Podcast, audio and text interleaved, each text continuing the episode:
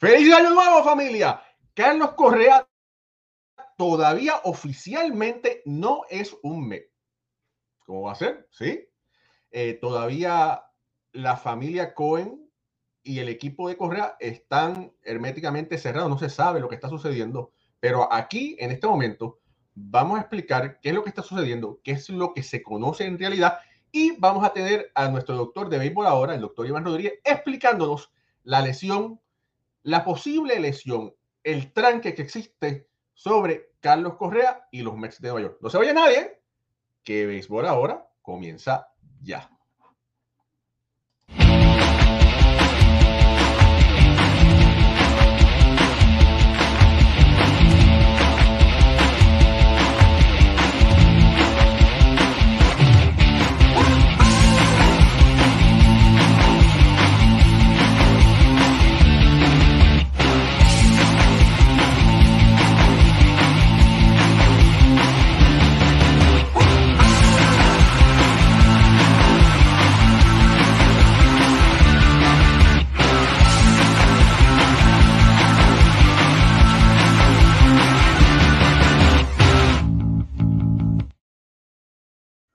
Saludos familia, mi nombre es Raúl y Ramos. Bienvenido a Béisbol Ahora.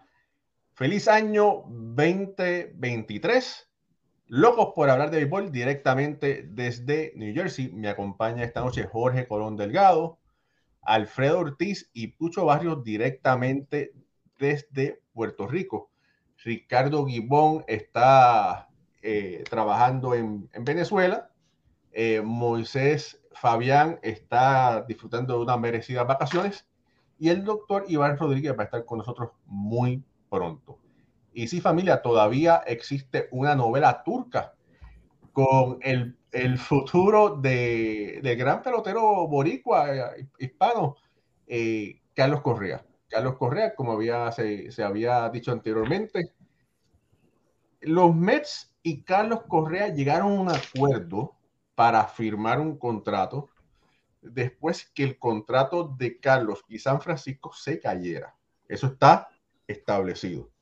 El contrato que llegó, eh, que se llegaron de acuerdos, es por 12 temporadas y 315 millones de dólares, alrededor de 26, más, más o menos por ahí 26 millones por temporada. Pero ¿qué sucede? Sucede que lo que vio San Francisco parece que los Mets lo vieron también en, en, esa, en ese examen que le hacen a los peloteros, examen médico que va de, de rabo a cabo. Y es un examen que es muy intenso. No se dice intenso, es eh, exhaustivo, exhaustivo. Exactamente. Examen, examen de sangre, 50 mil cosas, ¿verdad? Que posiblemente algo no se ve, perdón, algo no se vio hace tres meses, pero algo puede llamar la atención en este momento, ¿verdad? Eh, y entonces, imagínense, hay que recordar que estos peloteros son inversiones multimillonarias, ¿verdad? Eh, de cientos de millones de dólares, En este caso, Carlos Correa le estuviese costando los Mets 300 15 millones de razones para estar bien seguro de que está bien de salud y que pueda estar esos 12 años que, se, eh, que los Mets desean, que Carlos Correa desea. Y entonces hay un precedente, ¿verdad? Hay, muchos precedentes, pero hay que recordar que David Wright, quien fue capitán de los Mets de Nueva York, eh, que fue la cara de la franquicia por muchos años, se retiró por problemas eh, en la espalda, si más no me equivoco, no pudo jugar. Este, tuvo que salir de la lista de incapacitados para ver un turno, básicamente, y un par de entradas para despedirse con, eh, con fama, con gloria, ¿verdad? En, en City Field. Pero eso es algo que los Mets de Nueva York no desean que le suceda otra vez, ¿verdad? No quieren hacer una gran inversión y después que ese pelotero eh, no pueda estar el total de años. Eh, no estamos hablando de 5 o 6 años, estamos hablando de 12 temporadas. Eh, Alfredo Ortiz, eh, buenas noches.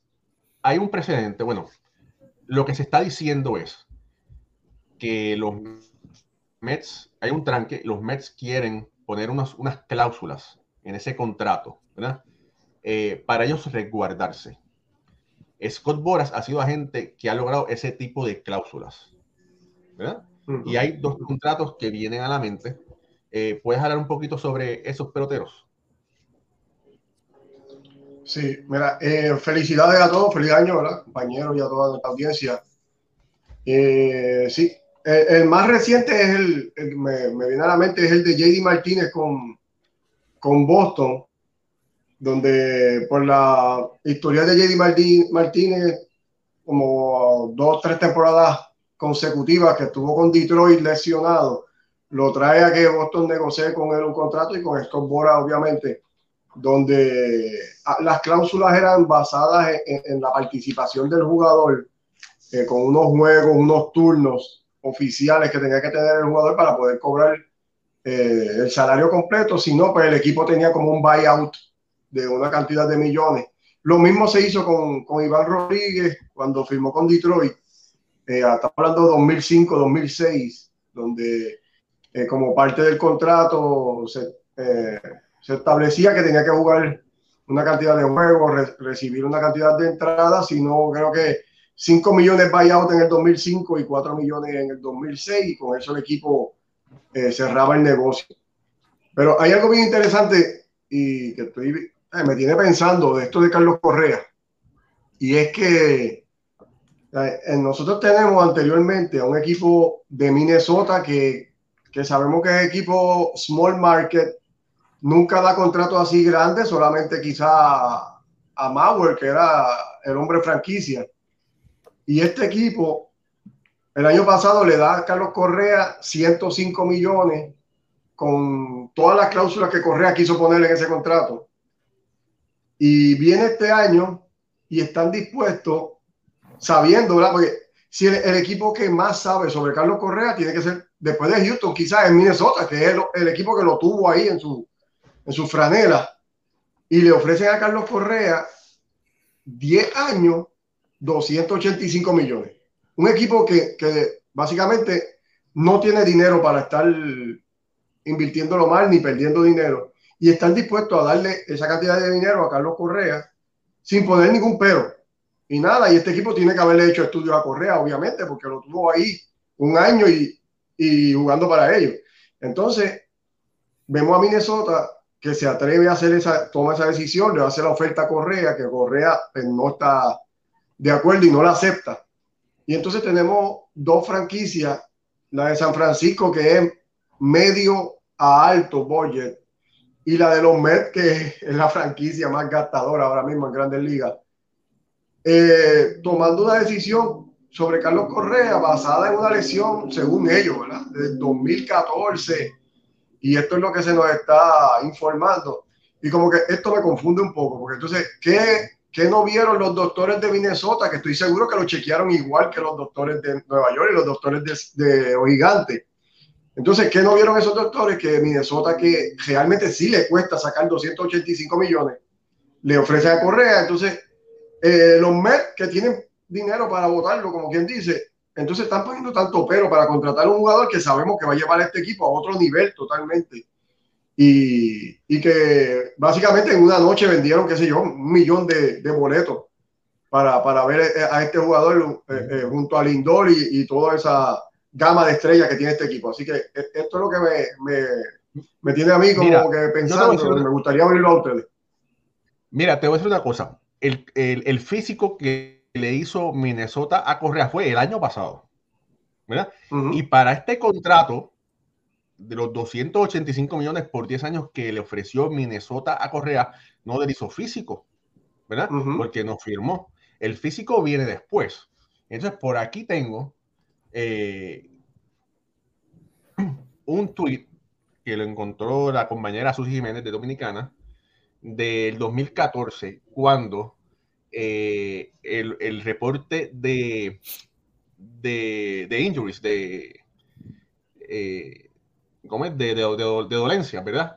Dice que el, el, el gran prospecto Carlos Correa lo pusieron en el DL por una eh, eh, dolencia en el área del tobillo. Eso lo va a estar hablando el doctor eh, Iván Rodríguez próximamente, pero ahí está, el 2014, y es de cuando supuesta y alegadamente es esta, esta fractura que él tuvo, donde tuvieron que hacerle una operación. Pero hay que recordar, ¿verdad? Hay que recordar que, bueno, tenemos que asumir que cuando Minnesota lo firmó, no eso, en ese momento no era un problema. Pero no son solamente los Mets, fue el equipo de San Francisco que vio y después los Mets dijeron, oh, aquí está pasando algo. Jorge Colón Delgado. Mira, yo me, eso que dijo Alfred es lo mismo que yo estoy pensando en todo este proceso. O sea, ¿por qué Minnesota no vio eso? Y estos dos equipos ahora lo ven número uno, número dos. Eso fue en el 2014 y él nunca ha padecido de esa lesión. Esa es otra. Yo creo que, yo entiendo que es por la gran cantidad de años y la, y la gran cantidad de dinero que quieren darle, que él está buscando, perdón, que están, están siendo bien selectivos, bien picky a la hora de firmarlo. Pero yo no veo por qué tanto misterio con esa lesión de parte de San Francisco, de parte de los Mets, pero no de Minnesota. Minnesota se muere por tenerlo de regreso, se muere por tenerlo de regreso. Hay, hay algo que no cuadra y hay algo que nadie sabe, lo, no nos hemos enterado, hay otras cosas más respecto a eso, porque es que no puede ser que Minnesota así y estos dos no, y como tú bien dices, los Mets son un Powerball, un equipo que reparte dinero como a diestra y siniestra. Y reparte, pero no vota. Son dos cosas diferentes. Es ¿Eh? reparte, pero no votan. Porque aunque sí, Steve Cohen tiene mucho dinero, pero por lo, visto, ¿verdad? No le gusta votar dinero. No lo vota, pero mira, vamos a ser, vamos a ser francos todos aquí. Sabemos que un contrato de 12 años, Correa no va a ser productivo hasta los 40 años. Vamos. Nadie, todavía yo no he visto un individuo que haya firmado un contrato hasta los 40 años y esté dando palos. Si lo hay, me lo dicen en este programa. Barigón, Barigón. ¿Ah? Barigón. Barigón, el único. Uno en 18 mil. ¿Entiendes? O sea que es que también, eh, eh, y esas son las cosas, y a veces yo me quito el sombrero de analista y me pongo en, la parte de fanático, ¿sabes? Se le da tanta vuelta y todo esto es un misterio y un... Y se, le da tanta... Hay, una palabra que me falta. Complicamos las cosas más de lo que, de lo que se... ¿Sabes? complicamos las cosas más de lo que merecen. Nadie, nadie, nadie va a estar produciendo hasta los, hasta los 40 años con un contrato. Algo va a pasar. Y eso ha pasado en toda la historia. Y pasa con George también, que le dieron todos esos millones. y, y, va a pasar con, con, con la gran, gran, cantidad porque, de jugadores porque es un, un béisbol más competitivo, un béisbol fuerte. Estos tipos están bien comprimidos. Cualquier cosa es una lesión el, el picheo ese durísimo, un bolazo de hoy día no es un bolazo de hace 50 años atrás. Mira, antes, Don Zimmer jugó con una placa de metal en la cabeza toda su vida con Brooklyn. eh, John Allroot, aunerismo. Yo no era, ¿eh? Búscate los, los, miles de dólares que le dieron que en aquel momento era un montón de dinero. Sí. Le dieron, eh, Toronto le dio una cantidad de dinero exorbitante y el hombre lo operaron de la cabeza y lo operaron antes de ser Big League. Tú tienes el caso de Moisés Alou. ¿Se recuerdan aquel video que se partió? No sé si. Sí, la, la, pierna, sí, que, que, que, el árbitro hizo así para no, para no mirarlo. Exacto. Tú ves que han pasado unas cosas peores de lo que, lo que tiene ahora mismo Carlos Correa y le estamos dando, no le estamos, perdón, nosotros no. Esta gente de allá fuera de Estados Unidos le están dando demasiado de brillo, algo que lo que tiene que hacer es resolver, o lo quieres o no lo quieres. Oye, Pucho, tú que, que, juegas o que jugaste, ¿verdad? Y que, y que, sabemos, hay rumores por ahí que dicen que están, alguien está tratando de hacer un comeback, no vamos a decir quién es, pero tú jugaste tercera base, has jugado tercera base, eh, y bueno, Correa Ciore se va a mover a la tercera base, no tiene que moverse translacionalmente tanto, pero sí tiene que tener buenos refuerzos, perdón, reflejos. Eh, tú, tú como jugador de tercera base, ¿qué es lo que le va a esperar a Carlos Correa?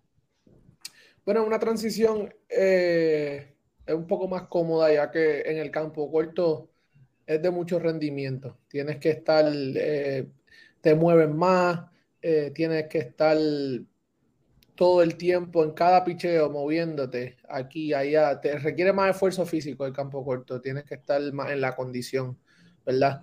Eh, todos los días para, para, esa posición, una posición bien que demanda mucho.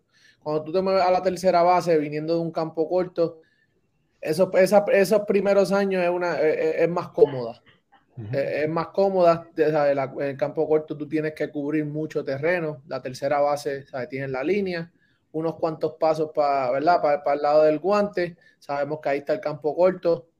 si tú tienes, él tiene el range, va a poder, va a poder cubrir mucho terreno también. Se le va a hacer sumamente cómodo. Vimos un, un ¿verdad? Un, ejemplo, vimos una muestra en el, en el clásico pasado de que lo puede hacer sin, sin ningún problema. Yo creo que de, con, eso dicho, esa, esa, lesión del tobillo no, no creo que, lo afecte para nada en, moverse de posición. El problema aquí es, Jorge, yo entiendo que es como es tanto dinero envuelto. Exacto. Es tanto, ya hoy día hay tanto dinero envuelto y ellos están pendientes a que ellos quieren recuperar su dinero. ¿Sabes? se van más eh, exactamente, es, más detalle. Eh, eh, son más detalles. Lo, lo, dije al principio, lo dije al principio, que todo esto es por la cantidad de dinero y la cantidad de años. Pero, y es, pero, como tú dices, pero hay algo... recalco, aún en condiciones sanas, es una, es una, tú te estás, tú te estás arriesgando, aún siendo sano. Claro, claro. Mira, oye, mira, mira, Ed Panas, nuestro querido amigo, que hoy estuvo hablando un rato con él, dice, Nolan Ryan fue efectivo después de los 40. Eh, Jorge, mira. Y, y, claro, espérate, espérate, espérate, espérate, lanzador. Eso fue un lanzador número uno. Ahora, ahora no empecemos a buscar piqui. Uno aquí, uno allá. La tendencia, la tendencia es que no van a durar. Ahora sí, sí. Hay, hay otro que puso Polonil, claro, Polonil. Entonces tú vienes Nolan Ryan, lanzador, pero la, la, la mayoría de los peloteros duran esa cantidad de, de, de, de años. No.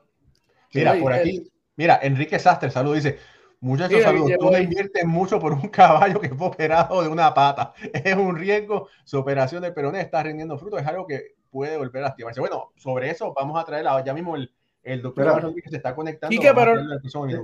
Raúl, aquí que no se pierda, con un tiempo en ese, en ese caos de Josh, no lo vi por ahí. Estaba, estaba ah, escondido, estaba sufriendo. Estaba sacándose las lágrimas. estaba quería, quería, añadir algo antes que entre eh, Iván. Mira, eh, entiendo lo que ustedes dicen, ¿verdad? De la cantidad de dinero, pero vamos, vamos, a, vamos a ser justos con Carlos Correa. Eh, Carlos Correa es mejor pelotero que Cory Sigue, que el año pasado le dieron un revolú de millones. es mejor, y yo sigo directamente a Sander Bogart desde que estaba en las menores, es mejor que Sander Bogart, que le dieron un montón de millones hasta los 41 años que, que tú sabes que Bogart no, jamás va a llegar a eso. Eh, hemos visto cómo se ha gastado dinero en los campos cortos en, esta, en esta temporada muerta. y, y, tenemos que ser justos con Carlos Correa porque él está en ese nivel y quizá un poco más que estos jugadores que recibieron esa cantidad de dinero. Así que yo entiendo que ya es hora que se le haga justicia a Carlos Correa y, puedan darle ese contrato que se merece él según lo que está dictando el mercado en este momento. de, que no, de, que ningún pelotero debe ganar eso, obviamente lo sabemos. No, no, eso no. Hace, pero sí identifica, pero se merece. decir que lo que ha descuadrado todo esto es Cory Siegel en el año pasado, exacto.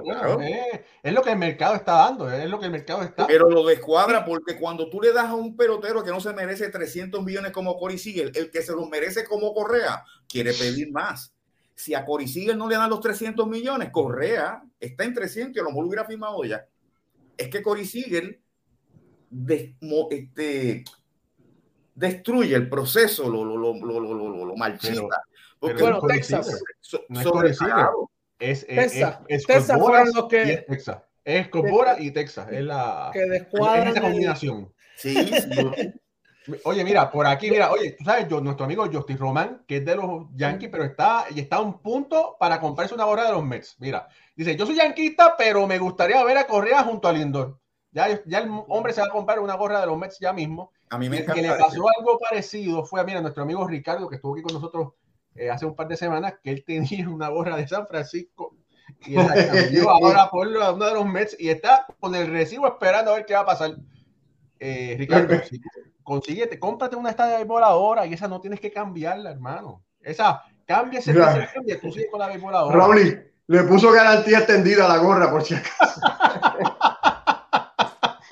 Bueno, oye, Ricardo, te queremos. Mira, por aquí vamos a traer a nuestro amigo, el, óyeme, nosotros somos, hay que, mira, somos un show exclusivo que tenemos nuestro doctor, el doctor Iván Rodríguez, que tiene su podcast Signos Vitales, pueden encontrarlo en YouTube, eh, excelente profesional, y bueno, también aquí de la casa, con nosotros, el doctor Iván Rodríguez. Saludos muchachos, ¿cómo están? ¿Todo bien? Bien. Felicidades, papá. Saludos, saludos a Alfredo, a Pucho, a Don Jorge y a Jaúl. Gracias, gracias por la oportunidad y a todos los que se conectan. Fel Bueno, eh, Iván, aquí, vamos a ver, aquí está el, lo que, lo que preparaste. Sí, eh, esto ha creado mucha controversia y vamos a empezar diciendo que estamos especulando, ¿verdad? Por las cosas que han dicho y por los comentarios que han habido, pues estamos sacando esta información solamente como para explicar la posible causa y a lo último poder dar alguna, alguna opinión de lo que está pasando con, con Correa. El próximo slide, lo que les quiero presentar con esto es nuestro cuerpo, un montón de huesos que nosotros tenemos y lo que estamos hablando de la lesión de Correa está en la pierna, ese huesito pues, color rojo, ese huesito está entre la rodilla y el tobillo y la única función que tiene es dar algo de estabilidad. El hueso que está al lado, ahorita alguien escribió peroné, es lo mismo que decir tibia, es, ¿verdad? Para que, para que la, la fíbula.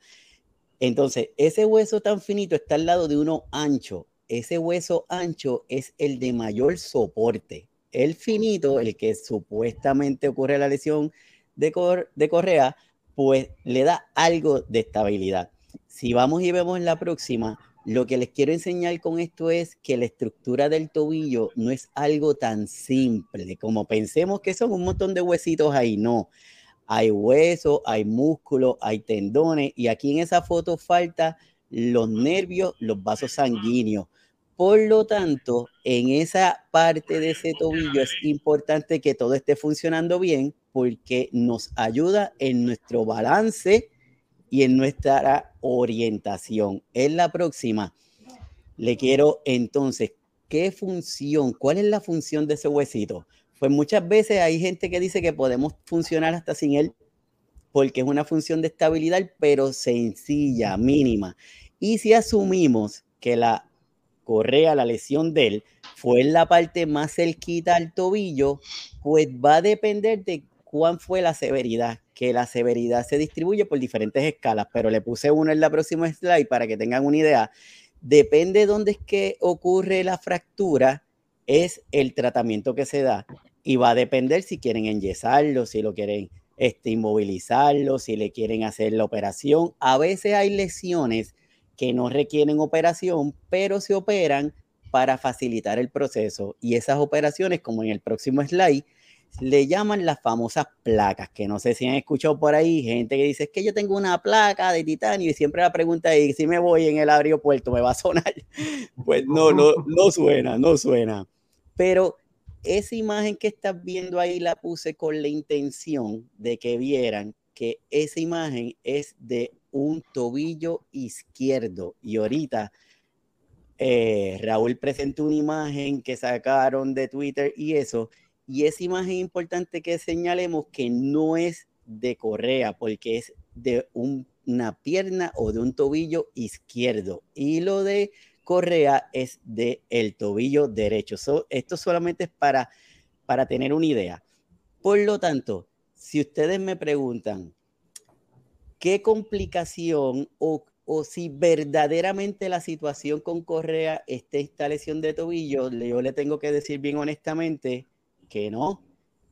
Esta lesión no debe ser la causante de una bandera roja por la cual estén cuestionando a Correa, porque les pregunto a ustedes más que yo, ¿qué más, qué peor hay que una lesión de un Tommy Jones para un pitcher? ¿Y cuántos lanzadores tienen operaciones que regresan al campo de juego? Pero a Correa, una lesión de hace ocho años de un hueso que se considera de estabilidad, de una función mínima, después de ocho años, porque va a ser una bandera roja. ¿Qué hay detrás de esta lesión? Es lo que deberíamos de, buscar, pero si me preguntan que, si esta es la causa, yo creo que no debe ser la causa. Eh, doctor, eh, pregunta que le hago a usted, ¿verdad? Eh, se sabe que, a Correa le pusieron una placa, ¿verdad? Y la temporada pasada él se deslizó eh, y parece que se lastimó eh, ese pie, ¿verdad? Estuvo un rato acostado en terreno de juego, no perdió juego por, por, por ese slide, pero esa placa de que, que, le pusieron ahí puede suceder algo, que haya estado muy apretada, que no sé, algo que, que, llame, que, llame, la atención o puede o otra pregunta sería si ellos ven se sabe que por exámenes de sangre uno puede ver si uno tiene factor de artritis. Eso puede causar que alguien le pueda dar artritis o algo. Y eso puede ser lo que estos equipos están viendo o están pensando en un futuro cercano. Sí esa es súper pregunta. Mira para empezar, el, en el área del tobillo, no sé si a ustedes les ha pasado cuando uno les dice que se dio un cantazo en la espinilla, que le duele pero bien, bien chévere, es porque en esa área hay piel, tejido y hueso. No hay mucho músculo, quiere decir que el golpe va directamente al hueso. Si por casualidad el momento que se tiró Correa, él dijo que fue cuando lo tocaron, que me tocaron en la placa. Si lo tocan en esa área, definitivamente le va a doler porque no hay nada que amortigue el golpe con el área de hueso y en donde está la placa. Lo segundo, todo procedimiento que nos hacen en el área de las articulaciones, en el área de hueso, de donde están los tobillos, a la larga me puede provocar artritis, sí, eso se puede dar. Pero es una placa que está bien estable, lleva ocho años, él jugando full y en ningún momento ha estado en, en periodo de lesión o en un área de lesionados por culpa de esa lesión. Entonces, pues debe haber algo más que no nos estén diciendo, o tal vez, no sé, yo tirando aquí pensando, quizás la situación sea en el área de los nervios y no en el área de la lesión, porque el área de la lesión, él se ha mantenido jugando. Pero, ¿qué me puede pasar una lesión a largo plazo con la conducción del nervio que me imposibilite o minimice mi efectividad? Pudiera ser, pero de que sea la causa de una bandera roja a estas alturas, mm, no sé, hay, quizás hay algo más por ahí. Interesante, interesante. Eh, Alfredo, Pucho, Jorge, ¿alguna pregunta para, doctor, ¿Podría ser una estrategia para sacar, firmarlo por menos dinero? No, pues eso, Jorge, eso no puede ser porque eso es tampering. Y eso, y por eso, ¿cómo es? Eso. No, espérate, no espérate. creo que debe ser eso. Espérate, espérate. Si es así, los periódicos dicen que Correa no está dispuesto a bajar el precio ni los años. Pues entonces la pregunta mía es genuina. ¿Quieren cambiar el contrato, el lenguaje del contrato para no darle tantos años y tantos millones? Porque si eso es tampering, como tú estás diciendo, pues entonces el dinero no es problema el tiempo no es problema. Entonces, ¿qué, ¿qué, procede entonces debido a lo que tú acabas de decir que eso es tampering? Yo creo que debe haber algo, bueno, vamos a empezar teniendo en consideración, como ahorita estaba hablando del equipo que, que estaba Correa, que si el grupo de médicos no lo vio, bueno, quizás sí lo vio. La pregunta es cuánto color yo le quiero dar a eso que estoy viendo. Exacto. Quizás mi intención como equipo y lo que yo quiero obtener de tener la correa en mi equipo y el rol que yo le voy a asignar en el juego no significa nada que me pueda afectar. Quizás ese rol que yo le voy a dar en este otro equipo, quizás ahí haya algo que estén viendo que a la larga le puede molestar, pues tal vez. Pero si hoy día todos sabemos que esto de los de los de las evaluaciones exhaustivas a los jugadores cuando cambian se ha convertido en una moda porque son unas inversiones bien gigantes, como ustedes estaban diciendo. Entonces lo están sometiendo a unas evaluaciones bien profundas para verificar si hay algo que no me dijeron. ¿Y qué le dijeron a Correa? Es que no me dijeron eso, no estaba en el récord médico tuyo electrónico, eso no estaba allí. Entonces eso lo vieron como que algo extraño, pero debe haber algo más aparte de esa lesión. Claro. dicen, dicen que, que, el equipo de Correa no quería, bueno, el rumor es que los récords médicos no se los dieron a todos los equipos que lo pidieron, solamente a los que de verdad hicieron una oferta que yo le encontraban agradable y los equipos que Correa estaban interesados. Esa es una, ¿verdad? Y lo otro que están diciendo es que, o el rumor, es que como hicieron con los contratos de JD Martínez y de Van Rodríguez, si hay una, un ajuste que ellos están pensando es si hay una falta de juego a causa de esa posible lesión que ellos están mirando, que eso sea eh, motivo para que el contrato se rompa o no sea, no llegue a la totalidad, es lo que, está, es lo que se está mencionando. Pucho. Doctor, en, con esta, este tipo de lesión, que yo, yo, entiendo que hay algo más allá. No, no debe ser simplemente, es como usted estaba diciendo, si es un hueso de balance. Eh, pero a la, de haber algo más allá, ¿qué podría hacer? Y le afectaría en su movimiento a largo plazo, el correr. Es el pie derecho, ese es el pie que él usa para rotar cuando va a batear. Esto a largo plazo tendría, porque acuérdate, tú estás poniéndole peso y ya deslizándose se está lastimando, ¿sabes? Se está, te está teniendo molestia. Habrá un, habrá a largo plazo, habrá un, afectaría la rotación, el peso, ¿sabes? La, la, ¿Cuánto afectaría esto? El siguiente poniéndole peso a esa pierna. Sí, eso está súper pucho. Lo que pasa es que prácticamente tú lo contestaste ahorita cuando estaba hablando de la posición de Carlos Correa en la tercera base. Al tú ponerle en la tercera base, le estás dando, le estás prolongando esa utilidad de esa articulación.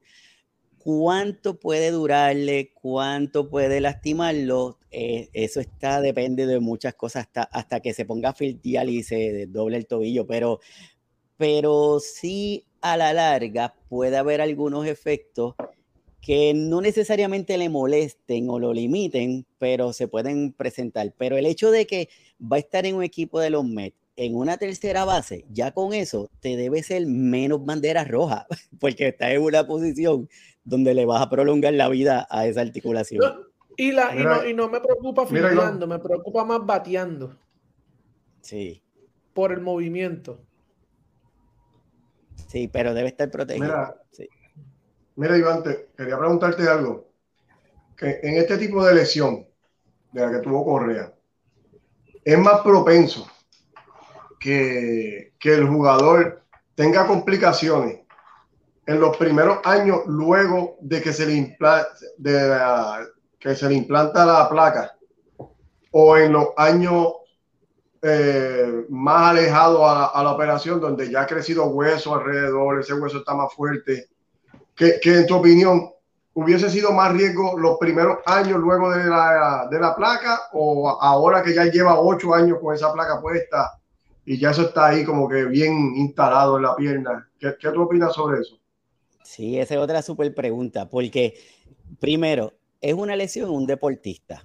Quiere decir que el nivel de estrés o la fortaleza de los huesos del deportista de por sí va a estar más fuerte que cualquiera de nosotros, porque está entrenado para eso, lo va fortaleciendo. Lo segundo, no sabemos si verdaderamente requería la cirugía, porque quizás le pusieron la placa para, para llevarlo al campo más rápido.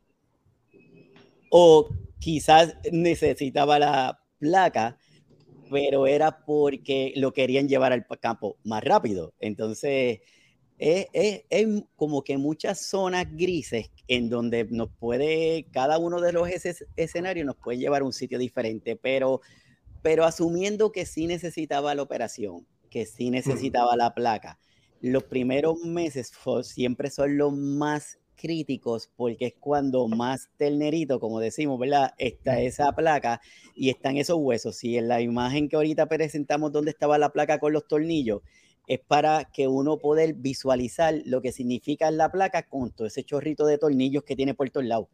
Entonces, si eso está ahí y si es un área de tensión, si es un área que le va a requerir estar pendiente de alguna forma, pero cuando estamos, estábamos hablando en el programa de Tati, ¿se acuerdan?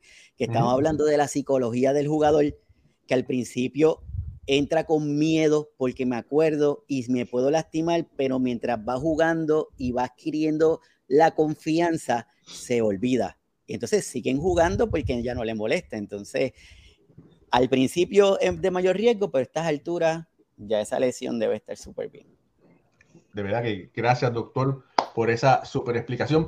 Eh, familia, los invito a que después, cuando se acabe el show, ¿verdad? Usted vaya eh, vaya aquí en YouTube y busque Signos Vitales, ¿verdad? Tu podcast de salud. Suscríbase al podcast del, doctor Iván Rodríguez, donde hay diferentes programas relacionados con salud, bien explicados como a usted le gusta que le expliquen las cosas al idioma y la calma que a nosotros nos gusta. Así que suscríbase al, al podcast, al canal de YouTube de nuestro querido amigo y compañero, el doctor Iván Rodríguez, signos vitales. Ahí está. Gracias, gracias. Eh, para que ustedes lo puedan conseguir y puedan seguir. Muchas gracias, Raúl. Gracias, doctor. gracias. Se cuidan mucho, lo sigo escuchando. Bien, un abrazo. Un abrazo. A todos, doctor. Muchas gracias. El doctor Iván Rodríguez, el doctor de la casa de béisbol ahora. Eh, bueno, oye, tremenda, tremenda explicación que dio el doctor Iván Rodríguez, de verdad que no se sabe qué va a suceder por la ley IPA, que es una ley norteamericana que prohíba la divulgación de los, de los récords médicos de un paciente a menos que el paciente lo apruebe. Todavía no se, sabe a cabalidad qué es lo que está sucediendo, ¿verdad?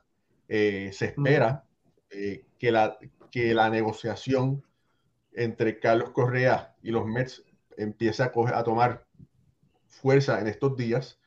Por las vacaciones de Navidad todo se detuvo, pero efectivamente los Mets trataron de finalizar ese acuerdo. Le Steve Cohen le envió su avión privado a Carlos Correa. Carlos Correa fue, vino a Nueva York, pero lamentablemente no, no se pudo dar.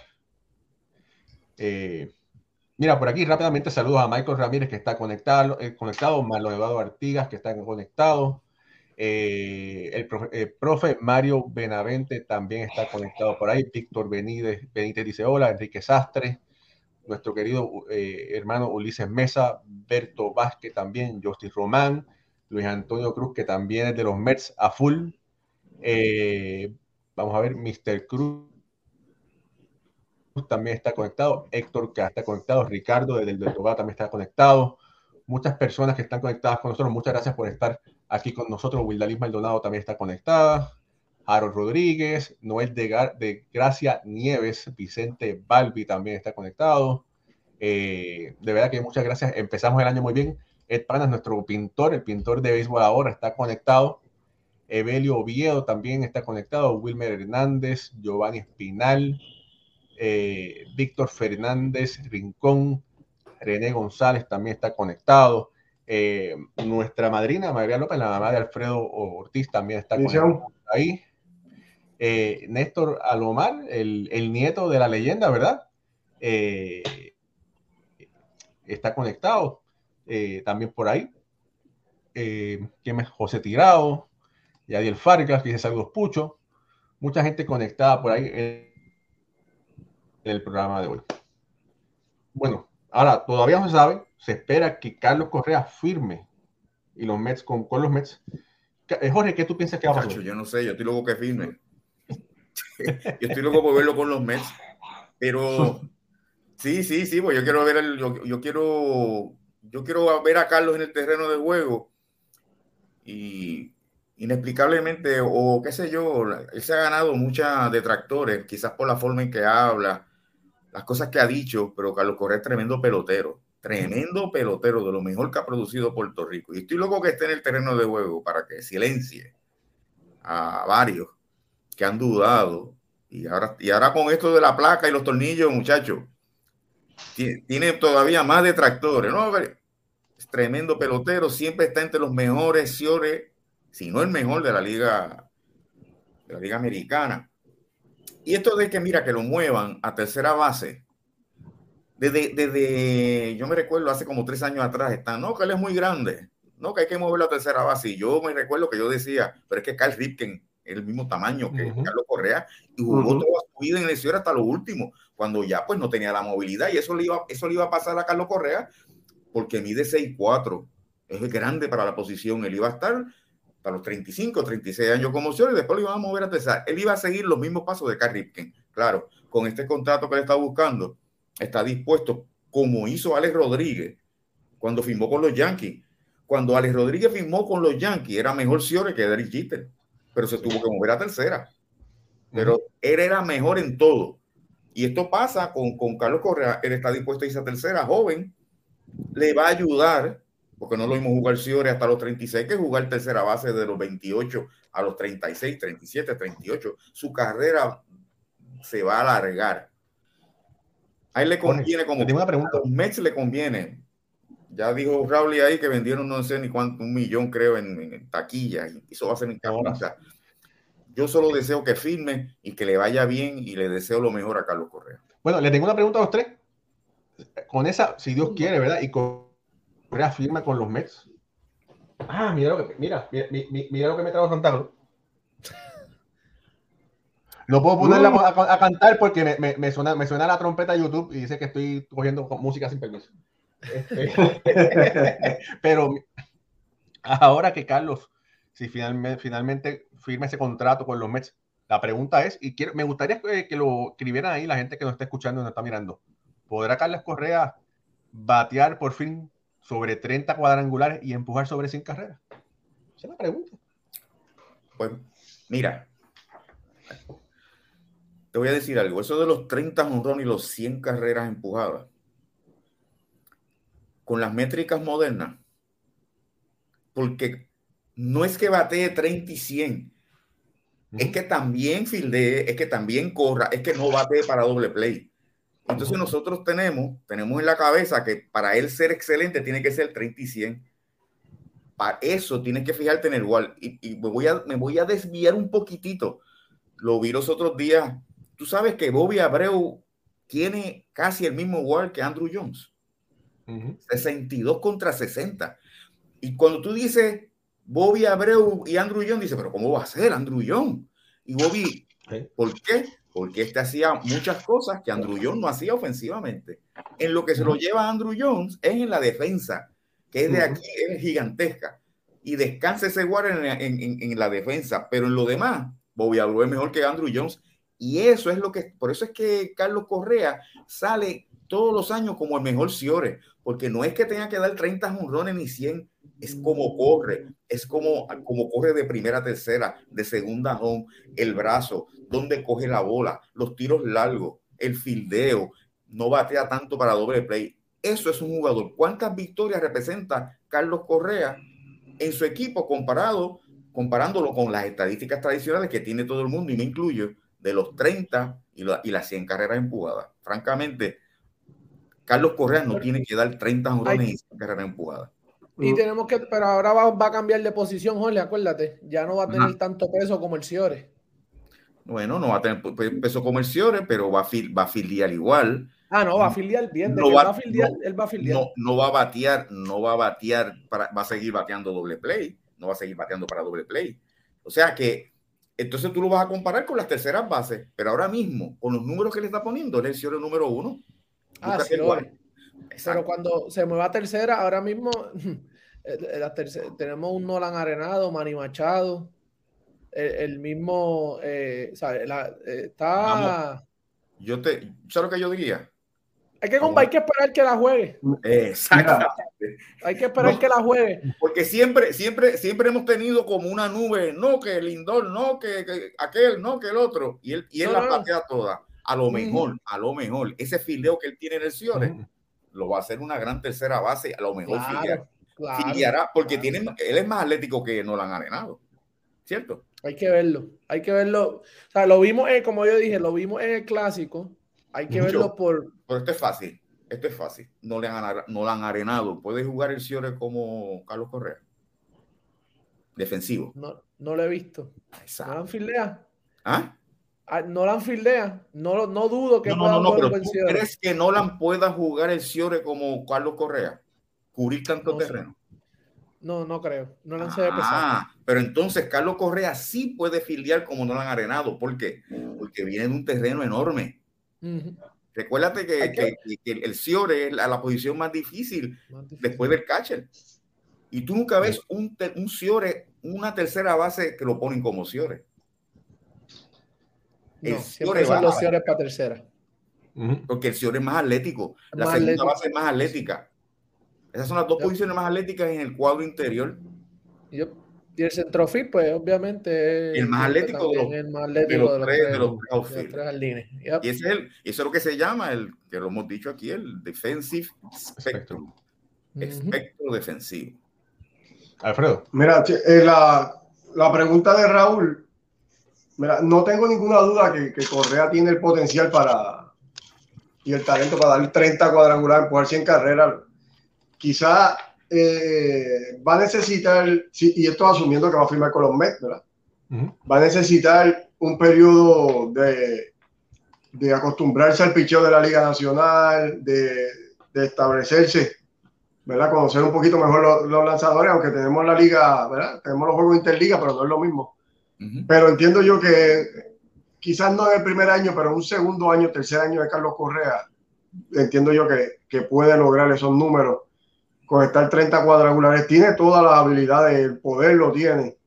Y si el equipo de los Mets eh, lo coloca en un lugar en la alineación donde él tenga corredores en base continuamente, va a llegar a 100 carreras remolcadas también. O sea que entiendo yo que, que Correa no va a tener problemas eh, llegando a esos numeritos, ¿verdad? Haciendo la excepción de lo que te estoy diciendo, con ese periodo de adaptación y obviamente que esté saludable, que es lo otro que, que esperamos. Y el brazo, el el tiro, el tiro de Ciore a primera en el fondo es mucho más largo que cualquier tiro que pueda hacer una tercera base. ¿Cierto? Sí, sí, no, Sí. definitivo. Sí, vale, yo sí. Ujú. El, el tiro de un Ciore desde el fondo es mucho más largo que cual, es más largo que cualquier tiro que pueda hacer una tercera base desde, la, desde el punto más largo de esa base. Sí, aquí la tercera base es una, una posición de reflejo. Tiene- los reflejos él los tiene, la Reacciones. rapidez de mano las tiene, En reaccionar. reacciones. Lo, lo único que, que podrían ellos sería al moverse hacia el frente. O sea, que tú estás quieto y tienes que arrancar para el frente. Y ahí, entonces, esas articulaciones tienen que estar bien saludables para tú estar haciendo ese movimiento continuamente, donde tú estás trancado en la tercera base y con jugada de toque o un machucón por tercera, tú tienes que arrancar a correr para el frente, para coger esa bola con mano pelada y tirarla en un pie. Esa es la jugada más complicada para, para el tercera base, pero viniendo del campo corto, donde Correa se mueve para los dos lados, coge esa bola para el frente, corre para el doble play, No debe tener Eh, hay detrás de tercera, tú ves que él le llega. No entiendo, y como le pregunté a Iván, si esta lesión en ocho años no le ha dado problema, usted- ¿verdad? ustedes saben que yo vengo del campo de la salud también, normalmente las lesiones de hueso, los primeros, los primeros meses, años, son los años más complicados, ¿verdad? En lo que ese hueso se eh, crea lo que nosotros llamamos el callo y se, y se pone sólido otra vez. Luego de ocho años, como está Carlos Correa, tendría que sufrir un trauma en esa articulación para que esto se agrave de nuevo. O sea, entiendo yo que con los movimientos del béisbol, él no va a tener problemas. Mira, por, mira, por aquí Enrique Sastre dice, Machado ya lo hizo también de del Ciore a tercera Seguro. y sigue siendo caballo, sí, y ahora Machado Y va para... Cambió de liga y cambió de liga. Cambio de liga. Y, y- y Correa es un peloterazo. Yo no tengo la, la más mínima duda. Ah, y ahora tiene una ayuda adicional, la línea de. Da- Sí, exactamente. Oye, mira, eh, por aquí, bueno, cambiando un poquito el tema, eh, quiero hablar sobre los Power Ranking que salieron, eh, lo publicaron hoy. El primer Power Ranking del 2023. Eh, dice que el primer equipo, el número uno, es el defensor de la Serie Mundial, los Astros de Houston. es el equipo número uno con el Power Ranking, seguido muy de cerca por los Mets de Nueva York, siempre y cuando que puedan firmar a Carlos Correa. En tercer lugar están los Bravos de Atlanta. Los Bravos de Atlanta en tercer lugar. Cuarto lugar, los, los Padres de San Diego. Y quinto, los Yankees de Nueva York. El sexto, Filadelfia, siete los Dodgers, ocho los Marineros, nueve los Blue Jays y diez los Reyes de Tampa. Y los otros 20 que se lo discutan ellos. Pero, ¿qué, ¿qué, les parece estos primeros cinco lugares? Astros, Mets, Bravos, Padres y Yankees. Mm. Alfredo. Sí, bueno, Fíjate, me, sorprende un poquito la posición en que colocaron a los Yankees con solamente haber cogido un lanzador nada más, que ellos lo único que han hecho es un movimiento y coger a Rodón solamente y, y lo pueden por encima de Filadelfia que llegó a la Serie Mundial y, se fortaleció bien Filadelfia. Eh, los marineros también han estado sólidos. Los Reyes de Tampa eh, eh, están en número 10 ahora mismo. Este equipo siempre de verdad que, que, Tampa Bay, un equipo que siempre está en la pelea, pero mira, no tengo problema con los primeros cuatro equipos. Eh, han hecho en esta postemporada lo que tenían que hacer. ¿verdad? Los Astros no necesitaban mucho, pero tanto Atlanta, Mets, Padre, me gusta mucho en ese lugar que lo han puesto. Se le dio respeto a San Diego finalmente, que entiendo yo que el papel luce mejor al día de hoy que los Dodgers, aunque los Dodgers son el equipo a ganar como quiera esa división hasta que alguien lo destrone. pero, pero sí, lo que me sorprende un poquito ese, ese número 5 de los Yankees sin haberse fortalecido mucho por encima de Filadelfia y, y Marinero, que entiendo que, que, que son equipos que han hecho más, han fortalecido mejor su plantilla. Jorge estoy de acuerdo con, Alfredo y, hay que ver cuando firmen a Correa, que Dios quiera que sea así. Ese equipo de los Mets va a estar bien duro. Va a estar bien duro, va a ser un hueso duro para derroer en, el año que viene. Eh, un equipo que tenga un Lindor, un Correa, Tita Alonso y otros más en ese, esa novena, más el picheo. Yo creo que el año que viene va a ser el año de los Mets. Y y en este siglo XXI repetir una serie mundial, indistintamente de los Power Rankings.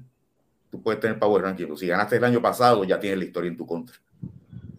Y eso se ha dado en este siglo XXI. No, no, es, no es una casualidad, es que las grandes ligas es tan competitiva. Y ahora tú ves la, la oportunidad que tienen los equipos de entrar a los juegos postemporada. Que se cali. Entonces, tú empiezas en abril con un equipo y entonces empiezan a hacer cambios y a mejorar eso. Y cuando tú vienes a ver en septiembre, no es el equipo que comenzó en abril. es bien difícil, es bien difícil. Para mí es difícil pronosticar Power Ranking y pronosticar también que va, quién podría ganar la Serie Mundial. Me inclino por, por, por los Mets con la adición de Carlos Correa, pero siempre, siempre yo he tenido eso en la mente con la historia, la historia dice que es bien difícil repetir un, un triunfo en el clásico de otoño. Mucho. Mira, ahí Héctor Iván Pérez dice, Alfredo, acuérdate que Filadelfia estará sin Harper la mitad de la temporada. Vimos lo que hizo Carl Schwarber el año pasado, que los cargó toda la segunda mitad. Y este año añadieron a, a Tria Turner. So, y más, hmm. ese, y son los campeones de, la Liga Nacional, independientemente tienen que estar en, ese Power Ranking. Eh, y como dice Alfredo, como bien dice Alfredo, por encima de los, Yankees, yo pondría a San Diego, ¿verdad? Por, encima de los Mets, ya que los Mets no han todavía no se ha oficializado todo. ¿Sabes? Es una alineación de, lo que se especula, ¿verdad? Porque todavía no se ha firmado a, Carlos Correa. San Diego sí tiene todo su, sí, todos sus núcleo y le falta Tatis que le llega, ¿verdad? En mayo, yo creo que es junio. Independientemente, a pesar ¿verdad? de todas sus cosas afuera, sabemos el, pelotero que. el pelotero, se va a pelotero, cuando llegue Tatis. ¿Cómo, ¿Cómo, va a reaccionar ese equipo? La, la química, ¿cómo, ¿verdad? El recibimiento, que eso también. Sí, ahí hubieron unas palabras de Juan Soto. Eh, él dijo que, que, que, ellos lo, ¿verdad? lo van a coger con los brazos abiertos. Eh, es parte del equipo. esas son buenas expresiones. Qué bueno. Sabemos lo que ¿verdad? dicen los, los, los peloteros. Es una cosa lo que dicen en la media. Hay que ver qué pasa en el, en el, en el clubhouse. Pero espero que ¿verdad? le vaya bien. yo pondría a San Diego eh, ¿verdad? Por, por, encima de los Los Yankees, como tú dices, pero yo los bajaría solamente eh, lo que han firmado, firmado en Farrodón. Lo de George sabemos que lo tenían que hacer, punto. Eh, y sí, y la división de, de, los Mets, esa división del este, yo creo que si filman a, Carlos Correa va a ser, yo veo ser la división más dura ahora mismo en, en, en toda la liga. Ven acá. Los tres equipos son bien competitivos ofensivamente. Muchacho, y veremos a Volpe, Volpi este año con los. no, a, le queda, Volpi le queda un año todavía. Ah, para mí, todavía le queda un año en AAA. Osval, para mí, Peraza debería ser el, okay. el señor titular. Oye, otra cosa, Bauer. Ahora hay que ver, Bauer supuestamente los Dodgers lo van a dejar libre, pero entonces hay otros 28, 29 equipos que, estaban interesados, que estarán interesados en él. Eh, óyeme, posiblemente 10 equipos yo entiendo que van a preguntar por él. Sí. Yo, creo que el, el, Fíjate, a ese, yo, a ese sí que yo le haría una placa de la cabeza. un MRI de la cabeza. A ese, de la cabeza, porque hay que tocarlo con una bambúa bien larga. Mira, y, y quería, yéndonos al, a la otra parte del Power Ranking, la, realmente personalmente para mí es una vergüenza la manera que Boston ha manejado esta temporada alta y los ponen 23 y los Marlins y los y Arizona Diamondbacks están por encima de, de Boston según ese Power Ranking los Cubs están por encima de, de Boston. Realmente una vergüenza, una vergüenza como se ha manejado los rancheros de Texas también. Los rancheros están 13 sí, pero eh, Texas ha hecho unos movimientos bien buenos para fortalecer el equipo. Pero ¿quién tú has visto? Los D-backs contrataron a Evan Longoria y están por encima de Boston en el, en el Power Ranking. O sea que un desastre lo que está pasando aquí. ¿Y qué pasará con esa novena? El, contrato de Alex Cora es por cuántos años? ¿Dos? ¿Se termina el año que viene? Mm, no, de verdad que no tengo. Tendría que buscar exactamente, sí, pero. Este, y ese, eso es el que tiene, ese es el que tiene el, el agente, el general manager nuevo. O sea. Sí, sí eh, aquí está. Es el, que, es el que decide, o es el, o es el que supuestamente va a decidir el futuro de el señor. Ahora mismo, ahora mismo se está rumorando que Boston está ah, en conversaciones con Miami para hacer un cambio donde enviarían a Tristan Casas, que es el prospecto número uno en el lado ofensivo del equipo de Boston, juega primera base zurdo. Lo enviarían a los Marlins por Pablo López y Joey Wendell, que lo acordamos cuando jugaba con, con, Tampa Bay, un buen jugador de rol. Pero, pero mira si esto sigue esta novela, la novela, perdón, que Boston hace como tres semanas atrás deja libre a Eric Hosmer, una primera base experimentada, zurdo, que no estaban pagándole nada, porque el salario de Hosmer se lo estaba pagando San Diego completamente. Boston le pagaba el mínimo. Le salía de gratis este jugador. Lo dejan libre con la excusa de que, que él iba a ser como la sombra de, de Casa, para que Casa tuviera la oportunidad de jugar. Y entonces, tres semanas después, están rumorando un cambio de Casa que es el jugador que, por el cual ellos dejan libre a Osmer. O sea, que esto sigue malas decisiones y ya, de verdad que bien frustrante. Bueno. Mira, antes de irnos, yo sé que nos vamos ya. Carlos Beltrán tiene sorpresivamente más del 50% de votos. Ya la, ya la suerte está echada, ¿verdad? Porque hasta el 31 de diciembre. Bueno, sí, la suerte ya está echada. Pero yo esperaba que estuviese un 35, 40 y que lo dejaran dos o tres años, parece ser que va encaminado a ser el electo al Salón de la Fama en el 2024, ¿sabes? Porque está en una posición, excelente posición. Cogió, ha cogido más votos de lo que yo esperaba. Y sigue, cada día sigue aumentando. O sea, que no, te, no, te, no nos sorprenda que Carlos Beltrán termine con un, con un 60, alrededor de un 60%. A eso quítale, saqué el promedio de lo que ha bajado, lo, lo, lo que dice Ryan Thibodeau, la, el, el por ciento de promedio en los últimos cinco años es de 2 a 3 por, 2 a 3 por ciento menos de lo que él reporta en las papeletas. O sea, cuando entran las papeletas que nadie quiere publicar, pues eso baja. O sea, que si Carlos Correa ahora tiene un 55, pues él debe terminar con alrededor de un, un 53. Esa es la métrica, los promedios de los últimos cinco años. Pero va muy bien Carlos Beltrán y me alegro por él. Oye, es interesante que los votantes, la mayoría de los votantes que lo están castigando, son votantes que llevan tiempo votando. Los votantes que llevan poco tiempo le han dado el voto a Beltrán.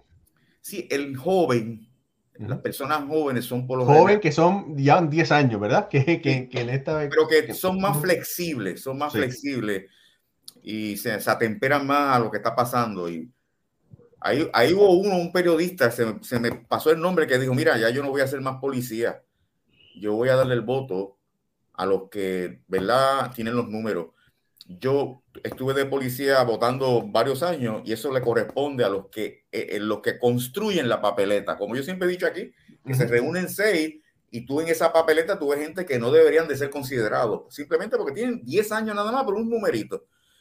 Entonces, si ponen a Manny Ramírez, por ejemplo, siempre lo he dicho, Barry Bonds, Roger Clemens, si está en esa papeleta es porque el Salón de la Fama no tendría ningún problema de que fueran electos, porque pasan el crisol.